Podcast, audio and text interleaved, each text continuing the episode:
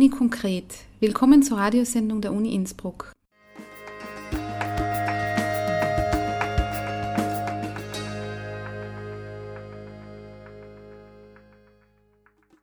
Daniel Seiler und Melanie Bartos begrüßen alle Zuhörerinnen und Zuhörer zur März-Ausgabe von Uni Konkret, der Radiosendung der Uni Innsbruck, ausgehend vom Büro für Öffentlichkeitsarbeit. Auch dieses Mal werden wir wieder drei verschiedene Themen behandeln, die wohl unterschiedlicher nicht sein könnten. Von den Auswirkungen von Lärm auf den Wert unserer Wohnungen und Häuser über das Obszöne und Erotische in der deutschsprachigen Literatur bis hin zur Frage, wann wird die österreichische Fahne am Mars gehisst? Lärm kann als ein Zusammenspiel aus physikalischen Bedingungen und der individuellen Bewertung der Schallquelle bezeichnet werden. Klar ist in jedem Fall, Lärm ist etwas Unangenehmes. Wir versuchen ihm nach Möglichkeit auszuweichen, ganz besonders was die Wohnsituation betrifft. Eine wesentliche Rolle spielt gerade in Innsbruck der Verkehrslärm. Magister Hans-Peter Stehr setzt sich in seiner mit dem Graf Kottek-Preis der Tiroler Sparkasse ausgezeichneten Magisterarbeit mit der monetären Bewertung des Lärms aus volkswirtschaftlicher Perspektive auseinander. Er stellt sich die Frage, welche Auswirkungen Lärm auf den Wert von Immobilien hat. Warum das so wichtig ist, erklärt Hans-Peter Stehr folgendermaßen. Ich bin in einem Bereich, wo wir über sehr, sehr, sehr viel Geld reden. Also man redet da nicht über monatliche Differenzen von 2-3 Prozent, sondern ich rede halt gleich mal zwischen 10 und 40 Prozent, ob ich eine laute oder eine leise Wohnung, ob ich ein lautes oder leises Grundstück nehme. Und das sind einfach reale Werte, die aufgrund des Marktes entsprechend große Dimensionen annehmen, also auch volkswirtschaftlich. Das heißt, das ist nur, nicht nur eine, von der Einzelentscheidung, ich will eine leise Wohnung, ein leises Grundstück. Wenn ich das aufmultipliziere auf die gesamte österreichischen Immobilienmarkt, dann bin ich in sehr gewaltigen Dimensionen. Und der nächste Schritt war dann sozusagen festzustellen, wer kriegt denn das Geld? Weil grundsätzlich geht nichts verloren, auch in der Wirtschaft geht nichts verloren. Das heißt, was der andere verliert, gewinnt ein anderer. Wenn ein Betrieb Lärm macht, dann verliert der Nachbar, aber der, Betrieb gewinnt die Möglichkeit, eben Lärm zu produzieren. Das heißt, er kann produzieren, er kann unter Umständen billiger produzieren, weil er mehr Lärm emittieren darf. Und dann ist es eben die Frage, wie kommt es zu diesem Ausgleich? Kommt es überhaupt zu einem Ausgleich? Und in welchen äh, Dimensionen spielt sich das Ganze ab? Es ist aber doch, was man ja schon sagen muss, ist ja die Bewertung an und für sich von Lärm eine recht subjektive, oder? Wie, das wie ist das Problem. Genau. Das Problem ist, man hat zweifellos den subjektiven Charakter. Äh, und das ist natürlich dann eine, mehr eine politische Frage, ob ich sozusagen den gesamten subjektiven Aspekt berücksichtigen muss oder ob ich sagen muss, es geht gibt sozusagen einen gesellschaftlichen Level, den muss ich akzeptieren. Das heißt, ich kann mich nicht über eine Sirene, wie wir gerade gehört haben, beschweren, wenn ich in der Innenstadt wohne. Dann bin ich am falschen Platz. Dann muss ich tatsächlich aufs Land hinaus, da werde ich die Sirenen seltener hören. Das heißt, es gibt gewisse Geräusche oder gewisse Geräuschkulissen, die sind zu akzeptieren, wenn ich mich für einen gewissen Bereich entscheide. Und da kommt aber auch wieder der subjektive Bereich der Gesellschaft dazu. In der Innenstadt wird eine andere Lärmkulisse erwartet, als ich sie erwarte, wenn ich auf die Hungerburg ziehe. Und damit ist der gleiche Lärm, der in der Innenstadt tatsächlich vielleicht nicht mehr störend wahrgenommen wird, auf der Hungerburg extrem problematisch. Und das führt dann dazu, dass man beginnt von der physikalischen Seite, das heißt einfach zu sagen, Lärm ist Schall, über gewisse rein mechanische Prinzipien zu sagen, also es gibt hohe Frequenzen, die sind unangenehmer als tiefe Frequenzen, es gibt unterschiedliche Wahrnehmungen über das Frequenzspektrum, das ist aber wieder nur rein mechanisch. Das hat einfach mit der Mechanik des Menschen zu tun, wie er hört. Das hat noch nichts über die Wertung des Lärms zu tun. Und der dritte Aspekt ist dann eben tatsächlich die Wertung. Und die ersten zwei sind nie das Problem. Also man kann grundsätzlich physikalisch messen, mhm. man kann zumindest könnte man, ob man es tut, ist eine andere Frage, die Übersetzung machen, wie hört das dann der Mensch. Aber der letzte Schritt, letzte Schritt sozusagen subjektiv, soll ich jetzt bis auf die Gesellschaftsebene, soll ich einen politischen Maßstab setzen oder soll ich tatsächlich auf die subjektive Ebene runter?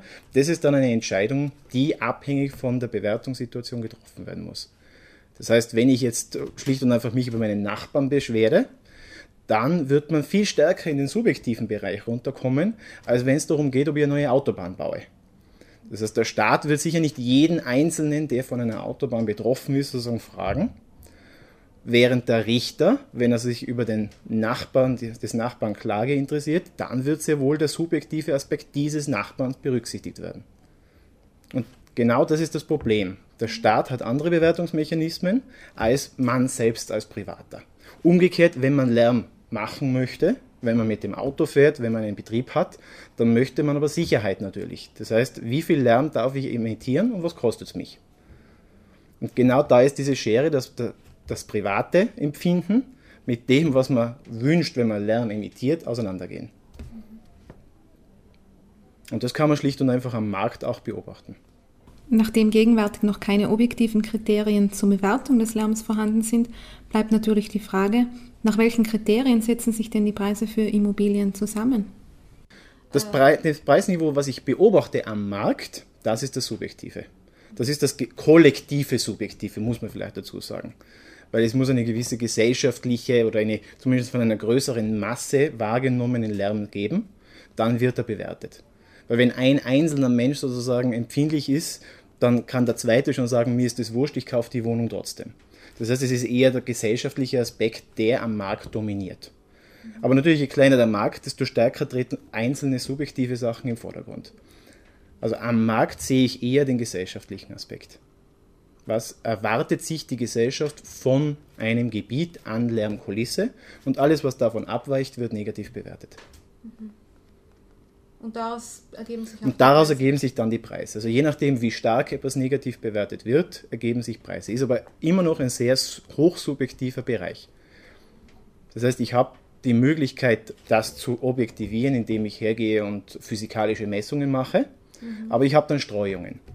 Und die hängen von sehr vielen Faktoren, das hängt von, vom Alter, vom Gesundheitszustand, sogar von der Nation, von also sehr vielen Sachen, die wirklich nur mit der Gesellschaft selbst auch wieder zu tun haben, ab.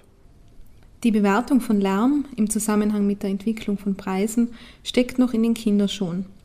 Klar ist aber, dass die Fairness und Nachvollziehbarkeit auf der Strecke bleibt. Was kann man dagegen tun, Hans-Peter Stehr? Was man dagegen tun kann, ja. Äh, das erste ist natürlich, man hat ja schon was dagegen getan. Das heißt, man sieht ja schon die Preise. Die Preise sind eine Reaktion. Ähm, man muss sich in zweiter Linie fragen, Lärm erzeugt ja nicht nur, dass sozusagen Lärm unempfindliche Menschen Richtung Autobahn ziehen, sondern gleichzeitig werden ja damit Grundstücke in belärmten Gegenden billiger und damit auch für gewisse soziale Schichten erschwinglicher. Dadurch erzeuge ich aber natürlich auch eine gewisse Struktur in der Bevölkerung. Das heißt sozusagen einfach ausgedrückt, der arme Mensch muss an die Autobahn und der Reiche auf die andere Seite auf die Hungerburg. Äh, da muss man sich dann auch überlegen, will man das? Das heißt, der Staat muss sich auch nicht nur überlegen, okay, ich bekomme hier Geld aus Lärm, sondern ich erzeuge ja durch jeden Eingriff in den Markt auch Umwälzungen im Markt. Und da muss ich mir auch überlegen, ist das okay, beziehungsweise welche Folgekosten habe ich zu tragen?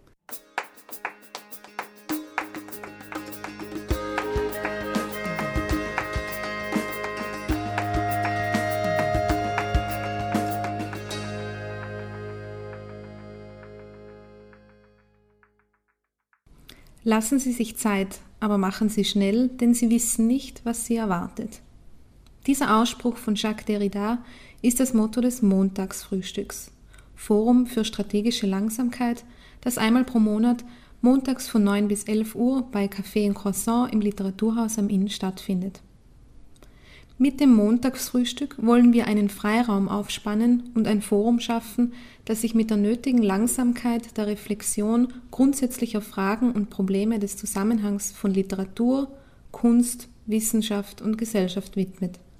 Definieren die Veranstalter die Intention des Montagsfrühstücks. Seit gut einem Jahr sind alle Interessierten herzlich eingeladen, mit Expertinnen und Experten über Themen nachzudenken und gleichzeitig ihren Horizont zu erweitern.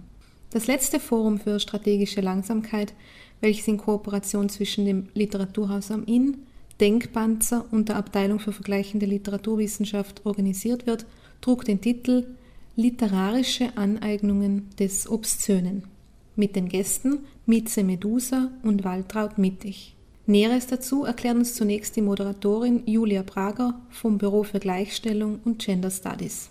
Wie versprochen lässt das Montagsfrühstück zum Frühlingsbeginn die Hüllen fallen, denn heute geht es um den Sex. Und zwar zeigt er sich heute von verschiedenen Seiten seiner ambivalenten Formen in weiblicher Literatur. Denn die Tradition der weiblichen Aneignung des Sex kennt sehr divergierende Artikulationen. Zum einen als das, was sie mit dem Begriff des Erotischen verbinden, vielleicht manchmal und in überspitzter Form auch mit Hausfrauenliteratur, in jedem Fall aber im Kontext romantischer, das heißt hier gefühlsbetonter Assoziationsräume. Zum anderen passiert diese Aneignung aber auch, und zwar insbesondere im Bereich der jungen Popkultur, unter einem Aspekt einer Ästhetik des Hässlichen, also mit möglichst vielen schmutzigen Wörtern. Jetzt stellt sich aber die Frage, wenn wir diese ambivalenten Formen der literarischen Aneignung aufeinanderprallen lassen, lässt sich wirklich sagen, welche dieser Formen mehr zu einem Instrument der Subversion, zu einer emanzipatorischen Strategie taugt, die Frauen aus dem Objektstatus des Sex entlässt? Oder anders formuliert, ist die Fotze tatsächlich emanzipierter und authentischer als die Venusmuschel? Mit unseren heutigen Gästinnen wollen wir genau diese Fragen nach dem Zwang zur Authentizität oder mit Foucaults Worten nach dem Zwang der modernen Gesellschaft über den Sex sprechen zu müssen, diskutieren. Und vor allem aber auch darüber, wem der Sex heute eigentlich gehört und ob das Reden über ihn tatsächlich sein Schweigen brechen kann. Und so schreibt Waltraud Mittig über sich selbst. Geboren in Bad Ischl als Optionskind, Rückkehr nach Südtirol mit einem Salzburger Dialekt, der sich gewaschen hat. Schon erstaunlich früh, das spricht für meine Intelligenz, habe ich begriffen, dass es besser ist, in zwei, drei Sprachen zu Hause zu sein. Habe deshalb Lingua e Letterature Straniere e Moderne an der ehrwürdigen Universität Padua studiert hatte einen Germanisten als Professor, der Mitnerschüler war und in Mitteleuropa zu Hause wie Magris. Habe es geschafft, zwei Kinder großzuziehen und mit dem Vater der Kinder zusammenzubleiben. Es geschehen sozusagen Wunder. Oder möglicherweise gibt es ganz einfach Fossilien unter den Zweibeinern. Habe mich lange nicht getraut zu schreiben, habe es dann doch getan. Ich zahle den Preis. Habe gerade zwei fiktive Biografien zu Ende geschrieben, wer weiß, wer die druckt. Unter anderem wurden bei Skarabäus die Romane Mannsbilder 2002 und Berühren Sie jedes 2004 veröffentlicht. Mieze Medusa, aka Doris Mittermacher, ist eine fixe Größe in der historischen Hip-Hop- und Poetry-Slam-Szene und Mitglied des Backlab-Kollektivs. Nach ihrem Studium der Germanistik und Anglistik in Innsbruck trifft sie in Wien auf Philipp Diesenreiter, aka Tenderboy, mit dem sie eine Band gründet und erfolgreich CDs und Compilation-Beiträge veröffentlicht. 2007 gewinnen Mieze Medusa und Tenderboy den Protest Song Contest. Der aktuelle Tonträger Tauwetter ist im Herbst 2009 erschienen. Mieze Medusa publiziert Prosa, Lyrik und Spoken Word Texte in Literaturzeitschriften wie Die Rampe, Lichtungen, Schreibkraft, Volltext, Dumm, das ultimative Magazin und Anthologien. Und hat 2002 den FM4 Wortlaut Literaturpreis gewonnen. 2008 ist dann Freischnorcheln, ihr Romandebüt im Milena Verlag erschienen.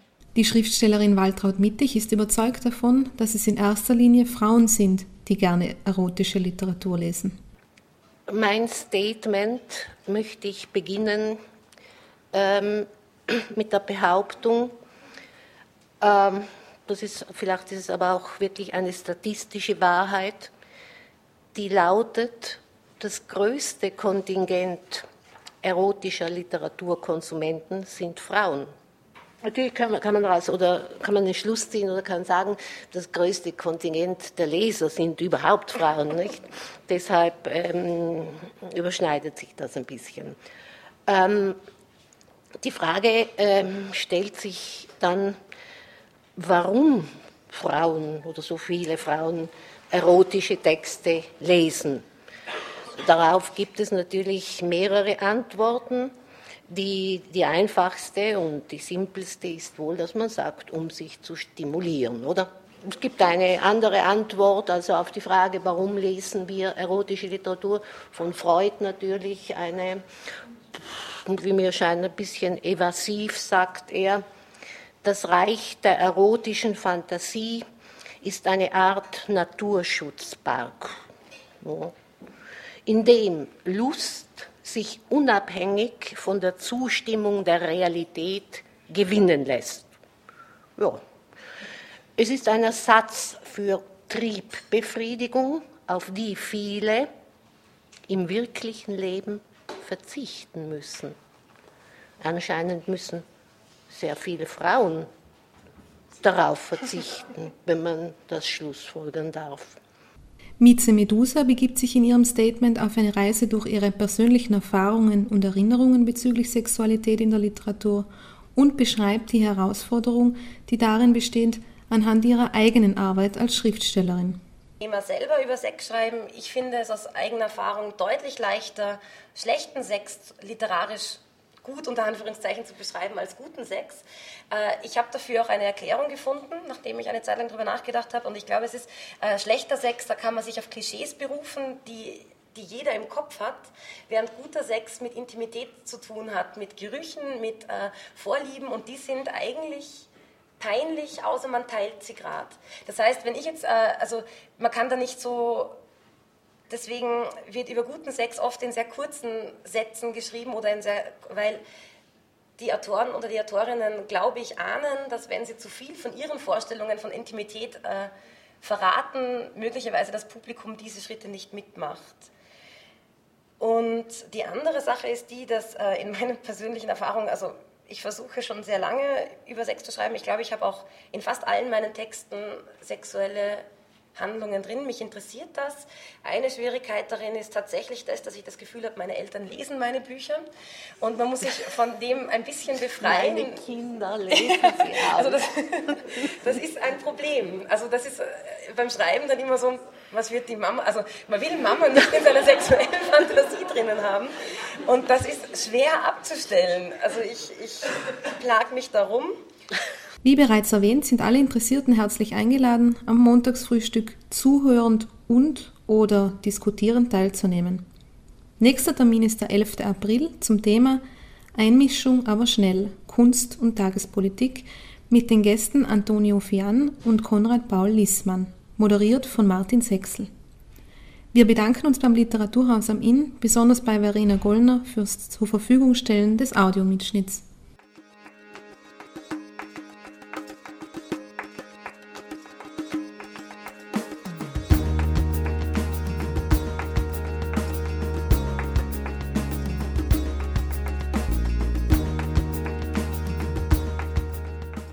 Radiosendung der Universität Innsbruck Uni Konkret steht auf der Homepage der Uni unter uibk.ac.at slash uni-konkret jederzeit via Stream zum Nachhören bereit. Gemeinsam mit allen bisherigen Ausgaben der Sendung des Büros für Öffentlichkeitsarbeit, die von Daniel Seiler und Melanie Bartos gestaltet wurden.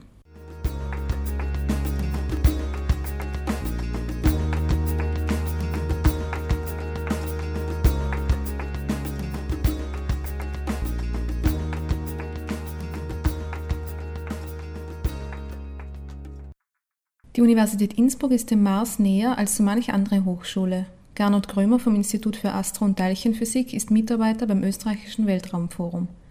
Gemeinsam mit einem Tiroler Team hat er einen Weltraumanzug entwickelt, der nun am Rio Tinto in Südspanien getestet werden soll.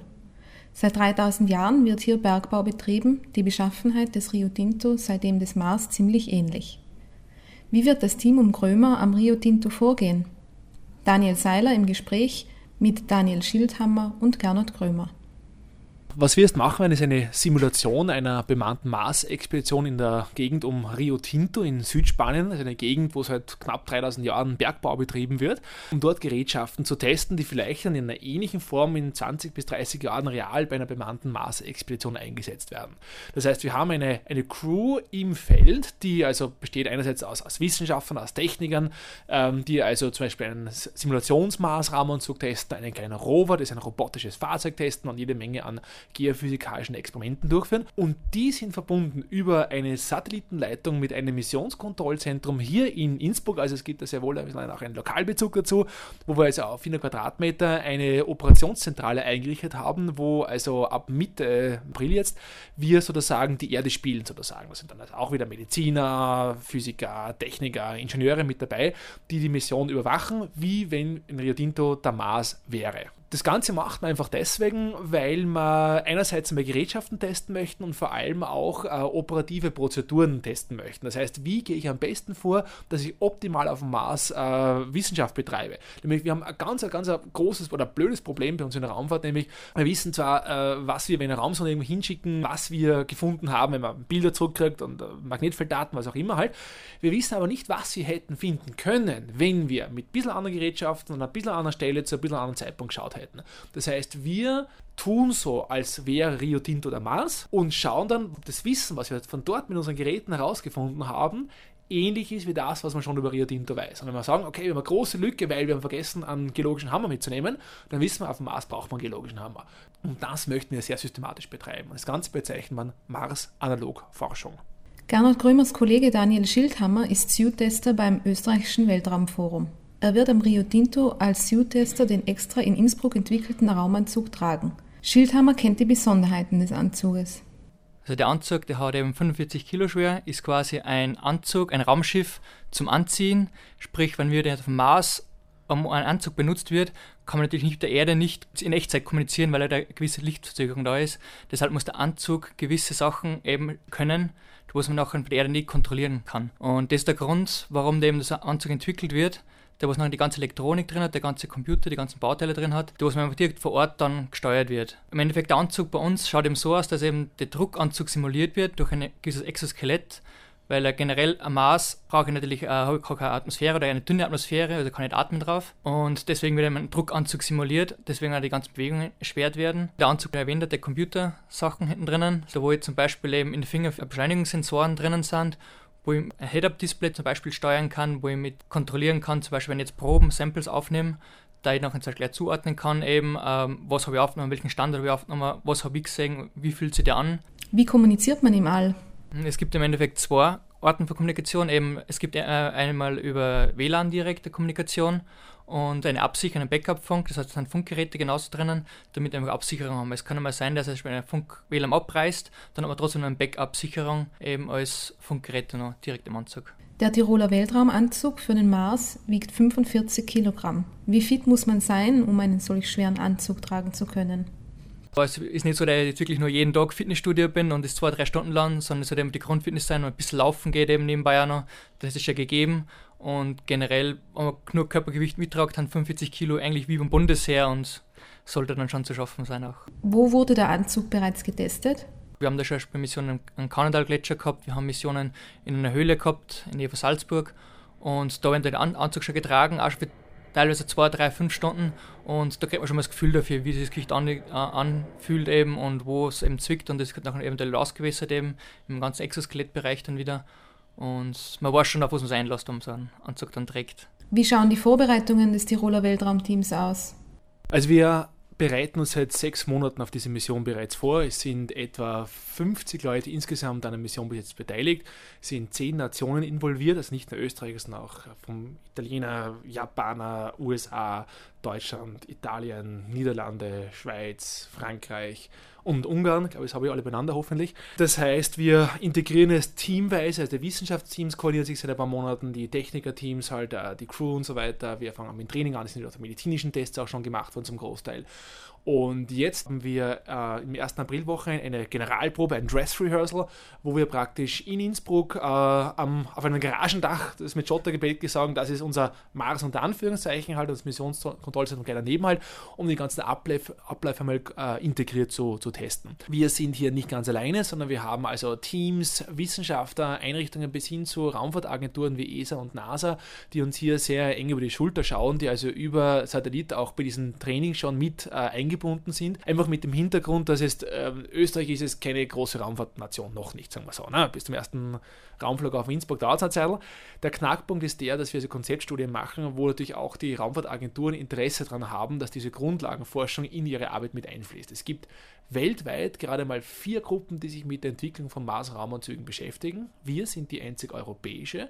Also so gesehen hat man schon das Gefühl, bei dem, was man tut, man ist ziemlich weit vor mit dabei, weil es einfach nicht viele Leute gibt, was mit dem beschäftigen. Und daher ich, darf man auch das kleine Tiroler Fleckchen ein bisschen Fähnchen hochhalten und sagen, ganz egal, wie eine reale Mars-Expedition in 20 bis 30 Jahren aussehen wird, ein Stückchen davon wird sicher rot-weiß-rot sein. Und schlussendlich hat Uni konkret für Weltraumbegeisterte auch einen Veranstaltungstipp. Das österreichische Weltraumforum und die Universität Innsbruck bieten Raumfahrt zum Angreifen. Und zwar am 20. April ist der Mittwoch vor dem Ostersonntag. Äh, Gibt es die Möglichkeit, ab 13 Uhr sich das Missionskontrollzentrum aus der Nähe anzusehen. Da lassen wir auch die Öffentlichkeit zu. Das ist also am Silhofer 3a. Das ist beim Roten Kreuz im Stöckelgebäude hinten. Wer möchte, einfach vorbeikommen. Free come and go. Gratis natürlich halt.